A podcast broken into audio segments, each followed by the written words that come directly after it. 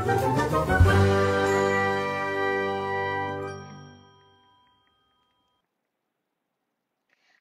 大家好我是佳怡，欢迎加入礼拜一晚上九点的健康佳怡。好，今天的健康佳怡，我觉得会是蛮多女生会想要知道的一个议题哦。那今天邀请到的是台北长庚妇产科的主治医师陈燕婷医师。那透过图卡，还是带大家来看一下，到底陈医师是谁呢？好，先来讲到陈医师现在任职的医院呢，就是台北长庚了，所以去挂他诊还是可以看到他的。那他的经历呢，就是在林口长庚医院妇产部的住院医师以及总医师，同时也是台北长庚医院妇产科研究员医师。同时他的学会跟认证包括了中华民国妇产科专科医师、台湾周产期学会的专科医师，以及中华民国医用超音波医学会的理事，以及英国胎儿基金会透明带认证的医师。那我们现在马上就来。来欢迎陈燕婷医师，Hello，陈医师晚安。嗨，呃，各位线上的朋友以及家人，大家晚安。好，今天的陈医师特别帅，我相信有看到直播，大家一定知道，因为今天的陈医师就是你知道，我觉得没有穿医师袍，他也是还蛮帅的，而且他今天的灯打的还不错。但是呢，今天请到陈医师，当然还是要问他的专业啦。下一次也可以来分享一下我们怎么布置我们的直播。但今天的专业就是跟超音波有关啦。那最多人会问的是，照超音波除了有妇科疾病之外，其实怀孕最常会需要做到超音波。但是想知道是，到底整个怀孕的过程不断的照超音波到底要照几次超音波啊？好，呃，我想下一步的问题非常的常见哈，我相信每一位怀孕的妈妈应该都会想要问说，哎，我到底怀孕要扫几次超音波？哈，那基本上，呃，我相信现在台湾大部分的医疗院所，你每一次来产检，基本上都会去，你每一次来，我们都会照一次超音波，但是。我们基本上产检非常简单哦，大部分来说，我们前面我们做三十周以前，大概是四个礼拜来一次嘛，好，所以我们第一次验到，比方说你月经迟到，然后到你验到有怀孕，你大概是比方说这个月没有来，你过了两个礼拜之后你才会去验嘛，哦，你可能月经并不是那么的准时的情况下，你也不会呃，比方说迟到个三五天，你大概就会去验孕，所以我们第一次来或许是月月经迟到两两个礼拜。那那个时候验到怀孕有大概是六周左右，那我们基本上六周我们大概会做一次超音波，确定说你到底是子宫内怀孕还是子宫外孕。那大概到呃八周到十周左右，我们会再做一次超音波去确定胎儿是不是有心跳。好，那再来我们大概会在往后，比方说我们呃十周左右确定胎有心跳是一个正常的怀孕之后。我们往后每隔四个礼拜，我们就会做一次产检嘛，哦，所以换句话来说，就是十周、十四、十八、二十二、二十六、三十。那三十二啊，三十周过后，我们会变成三呃两周来一次嘛，所以就是三十二、三十四、三十六，那大概三七、三八、三九、四十这样子。所以其实整个怀孕的产检，我们或许会看到十大概十出头，十二十四次左右。那这一个我们说要照几次，基本上台湾的医疗运作每一次来都会去看，比方说早早早期的看他是不是在子宫内，或者是说他是不是有心跳，以及后来每一次的，比方说胎儿的大小、羊水、胎位、胎盘的位置，还有子宫颈长度等等的，那这个都算在我们超音波检查里面。所以整个来说，你或许在一次的怀孕里面，或许会少到十几次的超音波。好，那。健保会几步几次，其实只有三次而已。哦，就是说十六周以前的一次，哦，还有二十到三十二周的一次，以及三十二周过后的一次，总共三次。哦，所以你多照的这几些，有的医疗院所是直接我们做产检的医师免费送给你，有的是有一些医疗院所，他可能会照同时间照宝宝的脸，所以他可能会额外 charge 自费的超音波的部分。好，但我们大部分来说，因为以以往为有，我看到我们一些老的前辈，或许是他们大概就只会量，比方说呃子宫的宫顶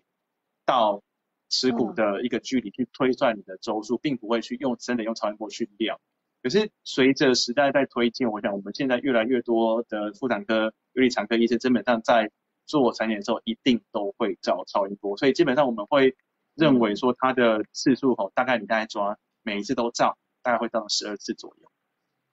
嗯，好，刚才呢，陈医师直接回答嘉颖的第二个问题，就是呢，其实整个孕期大概会照十二次左右，但是到底健保有没有给付？有，但是健保给付大概是三次，所以呢，其他的次数其实大部分是医师可能就想说，哎，在照胎儿成长过程是需要用到超音波，所以真的很感谢医生们，然后让呃就是产妇让胎儿顺利的成长，让我们可以呃顺利的照超音波，不然健保给付其实是只有三次而已哦。好，那另外想要问的是。刚才有讲到说比较特别超音波，譬如说是想要照脸的超音波，是不是就是所谓的高层次超音波或者是四 D 超音波？那这两个跟一般的超音波又有什么样的不同呢？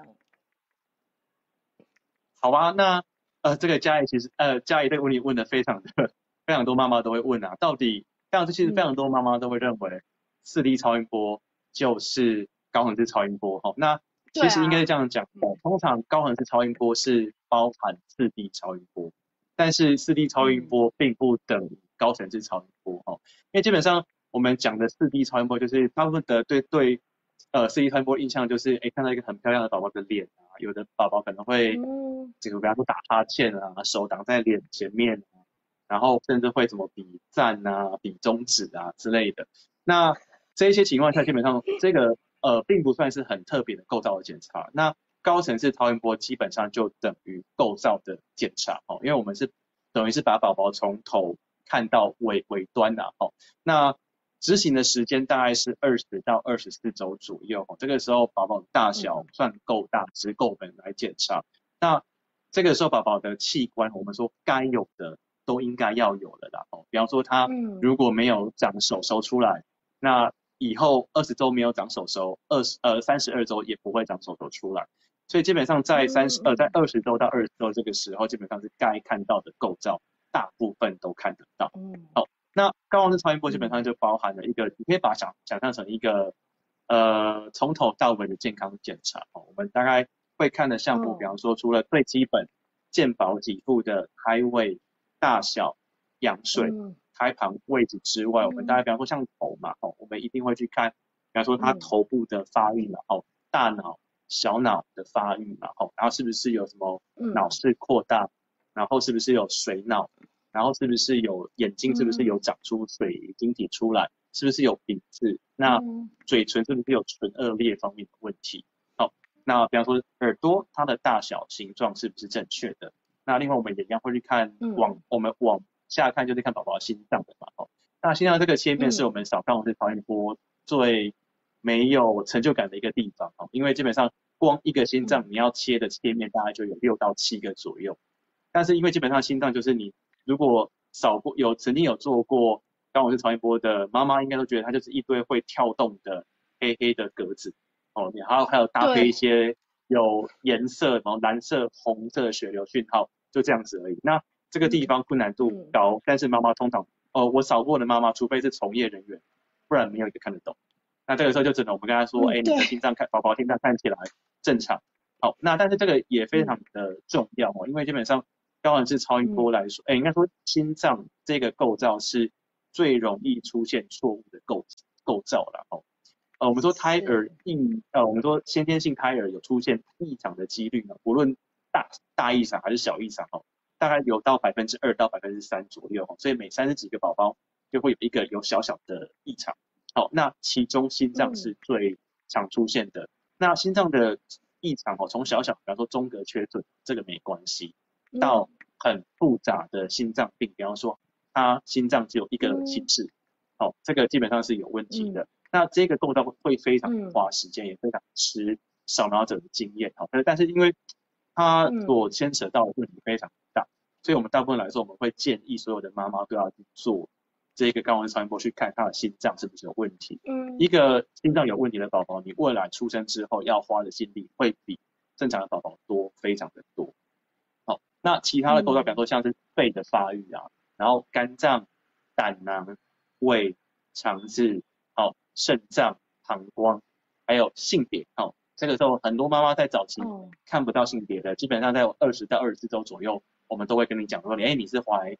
妹妹还是怀儿子？哦，好，那在四肢，还有他的，比方说他的手手指头的的的数目，嗯，当然我们会把等等于是把宝宝从头到尾都看了一次。那这样子基本上可以侦测到他八成多左右的胎儿的构造。好，那这个这个时候如果说大部分的情况下，你在二十到二十四周看起来正常的情况下，哦，未来宝宝会出现异常的机会就不大。嗯，好。所以其实，在超音波的部分，就是一般的超音波跟高层次跟四 D 超音波，如果像譬如说像。呃，家里的部分确实很多妈妈应该是呃听医师的解释，会知道说对，就如陈医师说的，它就像是黑黑的格子一样，然后你会听到声声声的血流声，然后可是你会搞不清楚到底是呃什么东西，然后医师这时候就非常有耐心的会解释，但想知道譬如说呃照高超音波跟四 D 超音波在什么样的妈妈？来说，它会更重要，是不是会呃，除了在心脏方面疾病是比较常会呃找出来，通常照了以后的下一步，如果发生一些状况的话，下一步通常会建议怎么做？是抽血做检查吗？好，呃，谢谢嘉怡这个问题哈。那基本上呃，高我们说胎儿的异常哦，有的时候会跟基因有关系啦哦。其实我个人最喜欢用的比喻就是乐高玩具，好，就是。我们从小到大一定有用过乐，有玩过乐高嘛？好，你去买一个类似，比如说赛赛车好了，哈，赛车好。那嗯，我们说你的 DNA 就是你的那个乐高玩具的说明书。好，那你如果 DNA 出错，就是它直接给你一个错误的说明书，那基本上你不可能拼出一个正常的乐高玩具出来。好，但是除了这个之外，你说。DNA 如果有问，呃，DNA 如果正常，可是你可能拼凑的过过程中，像我们自己在拼乐高的时候，你可能会晃神，你可能就一个零件没有组好，整个就组不对了。所以除了呃构呃除了 DNA 异常之外，其实在发育过程中有可能会遇到其他的状况而造成构造异常，但是大部分会出现异常都是在 DNA 这个阶段。所以我们常说，如果说在超音波上面有看到异常的情况下，我们都会建议。没有抽羊水的妈妈会再去补抽羊水加羊水镜片，好，那这个可以看到大部分的遗传的问题，好，如果是单纯的构造异常，我们举个例子，比方说单纯的心室中隔缺损，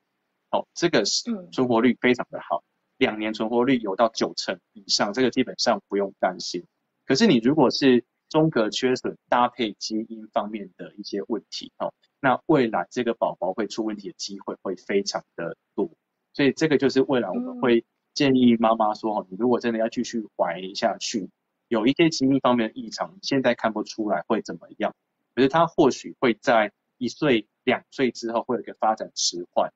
会有一个 maybe 自闭症的一个问题，这都是你未来要选择继续怀孕要面临的课题。那所以我们大部分来说，我们在做检查遇到有特别状况的时候，我们。都会先请妈妈哈，如果没有做羊羊膜穿刺的，先去补抽羊膜穿刺做晶片，嗯，有一个整体的构造，比方说它，呃，我们抽超音波是看构造，那羊羊水去看基因的结构，有这两个遗传的资呃做整体的资讯之后，我们才会去跟妈妈做下一步，你该留还是你可以去，你该把它终止妊娠掉，我们大家会依据这两个来来做做咨咨询，然后那。嗯嗯嗯，对，那比方说像四四 D 超音波啊，哈，就是就是有非常多妈妈会认为啊，你如果扫刚好是超音波，没有看到一个很漂亮的脸，就跟没有扫超音波是一样的。所以大部分来说，我们一直都会去 尽量要求自己去把那个脸扫得漂亮一点点，给妈妈做一个好像你今天有 do something，就是做了一件非常开开心的事情。嗯，那当然你说四 D 超音波真的就没有用吗？其实也不然。然后比方说我们看手的构造嘛。像这个手嘛，我们偶尔就会看到有，嗯，有有有有有有人的手是像这样子的，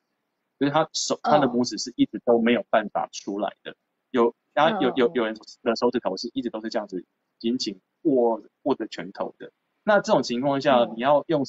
固定去扫这个拳头出来，可能会比较困难一点点，但是你如果可以用四 D 去打这个手出来，你其实跟妈妈去讲说她的手现在状况是怎么样。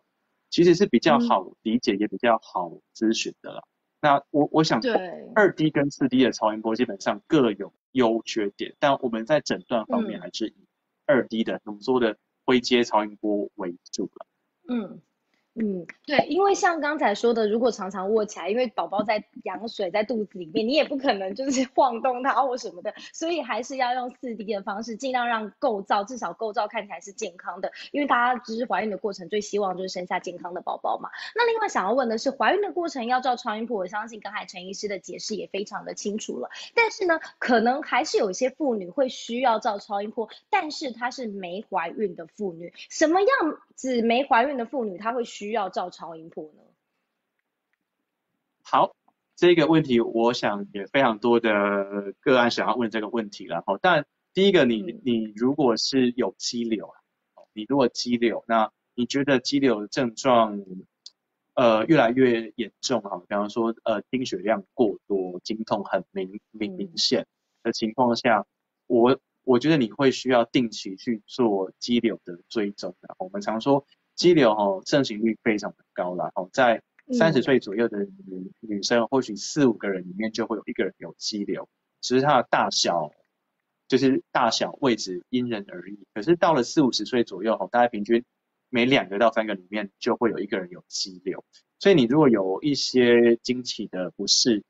比方说你来的时候很痛，或是来的量非常大，或者是说你有的时候血块量非常多。或者是说你常常月月经就滴滴答答、滴滴答答的情况，我们都会建议你来做超音波。好，但另外有一种情况是卵巢的肿瘤啦，吼，因为卵巢肿瘤大部分来说，它卵巢埋在深深的骨盆腔里面，它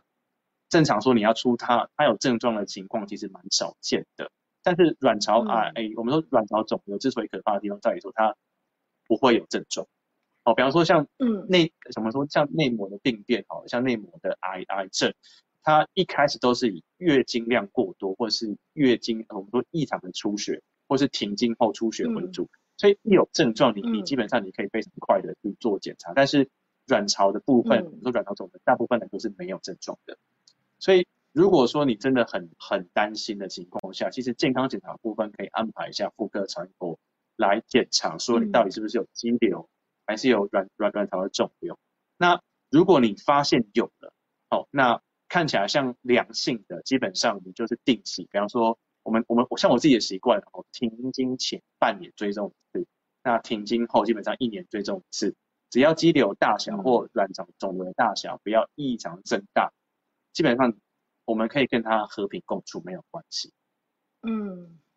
所以其实像一般的妇女要不要照超音波？如果你感觉到你自己身体有点异常，我觉得最重要的第一点是要先到医院挂号找医师。找了医师以后，你必须要做超音波的诊断，才能告诉你下一步到底该怎么做。但是呢，像这样健康嘉义的直播，我觉得还不错的是，譬如说像嘉义透过陈医师，那可以让大家稍微知道卫教观念。例如说你可能经期量过多了，或者是你异常出血了，你或许看了直播，你会闪过说，哎，我是不是应该要去检查？是。不是应该要照超音波？我觉得这是比较重要的一点。那另外想要问的是，照超音波的部分，大家都知道有腹部的超音波跟阴道超音波。想要问的是，腹部超音波跟阴道超音波决定要照哪一种的时间点是什么呢？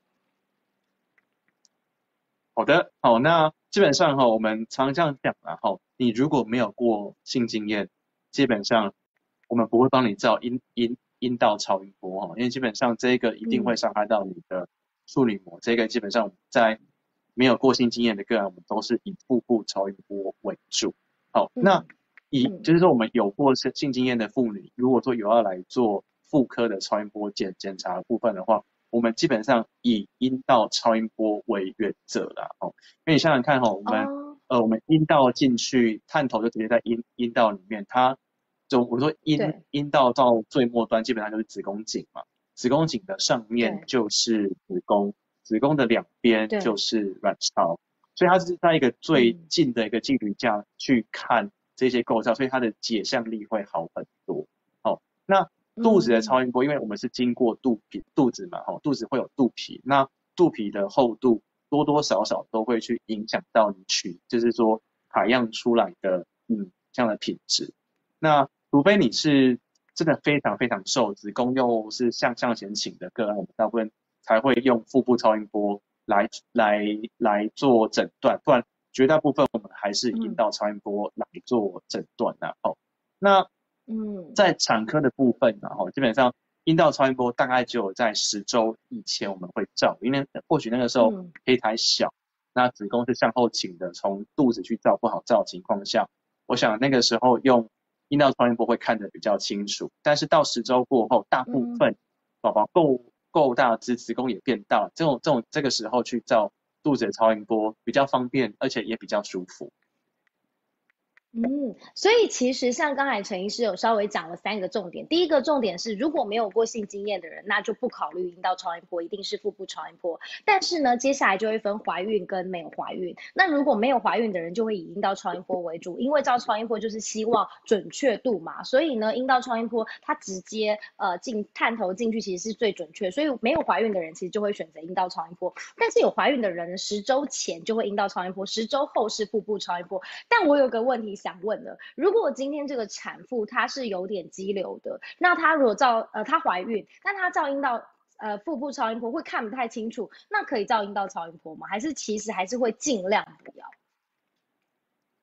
呃，基本上哈，我们在呃我们说呃怀孕十周过后照肚子超音波，十周以前照阴道超音波算是一个通则啦。哦，比方说我们常最嗯常遇遇到的，比方说你有早产的症，你你有早产征兆的时候，你宫缩，你会痛，你二十几周了，我们担心你有早产的风险，我们其实会用阴道的超音波去看你子宫颈的长度。那子宫颈哈这个构造基本上在肚子上面真的不好照，但是你如果是在阴道，看看我们把阴道的探头塞到顶端，直接去看子宫颈，就在它的正前方跟你挥手，所以其实非可以看得非常的清楚。那肌瘤的部分，你说如果说除非肌瘤非常的大颗哦，但是大部分来说，大部分的怀孕到中末中后期的时候，你子宫一定会比肌瘤大上非常多。所以哦大部分的肌瘤在早期的时候看得比较清楚，或许十周前后的肌瘤会看得非常清楚。其实我们经验到了二三十嗯周过后，你如果有一个只是一个四公分的肌瘤，有的时候真的会照不到。那其实大家对于阴道嗯照音波不要这么的害怕了哦，基本上就算是前置胎盘，我们说很害怕它出血的情况，我们还是会用阴哦，我们都必须的情况下，我们还是会用阴道超音波嗯去看胎盘在子宫颈上方的状况。所以其实大虽然呃造阴道超音波一定会比肚子超音波不舒服了，但必要时阴道超音波还是有它的重要性在。其实刚才陈医师有讲了，因为我就是那个我觉得在怀孕的过程可能在检查比较不容易的人，所以其实阴道超音波还是有照，我觉得还 OK。你只要放松，然后相信你的医师，其实越放松呢，它就会整个过程会越不错。但是如果你越紧张，其实肌肉就会有一点呃紧绷，然后可能你就会跟它作为对抗，可能就会比较不太舒服。最后一个问题想要问，可能很多妈妈或是很多人有疑惑，但是不敢问医师的问题，就是有些妈妈曾经闪过这个念头，说照超音波到底会不会伤害宝宝？它会不会有一些什么呃不好的什么？它是什么样的原理可以照到？对不对？陈医师应该很多妈妈问这个问题嗯过吧？没错，基本上呃，超音波它是声波了哦，那声声波的能量基本上很低了哦。我们说怀孕的时候最需要避免的就是 X 光了哦，它是有有理的射箭的哦。其实大家对于呃 X 光也不用到这么害怕了。哦我们常说嗯胸部 X 光好了，好、这个剂量哦，你要照到一千，你要照到一千张以上，这个累计的剂量或许才对胎儿会有害。只是我们常常说法显露勿近啊，哦，就是你就当然这种 X 光可能会对宝宝有害的东西，我们就不会去碰。那超音波部分嗯目前来说，它并没有证实对小孩子是有害的。基本上我们现在在用的那个探头都是低能量的超音波，它的能量规范有一定的上限，所以基本上你就算是早期去照超音波，它也不太会对胎儿有有影响。所以各位妈咪不用担心，照超音波是安全的。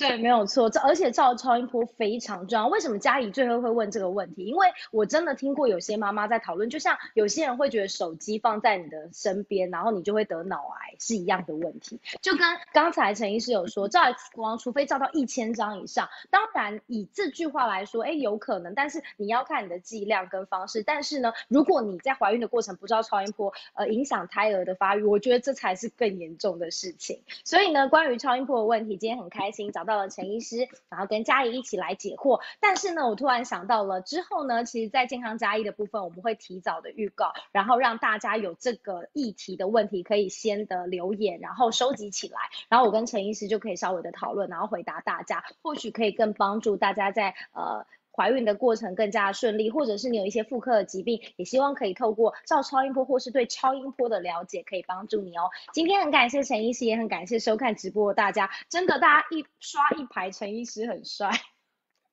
好，今天真的很开心。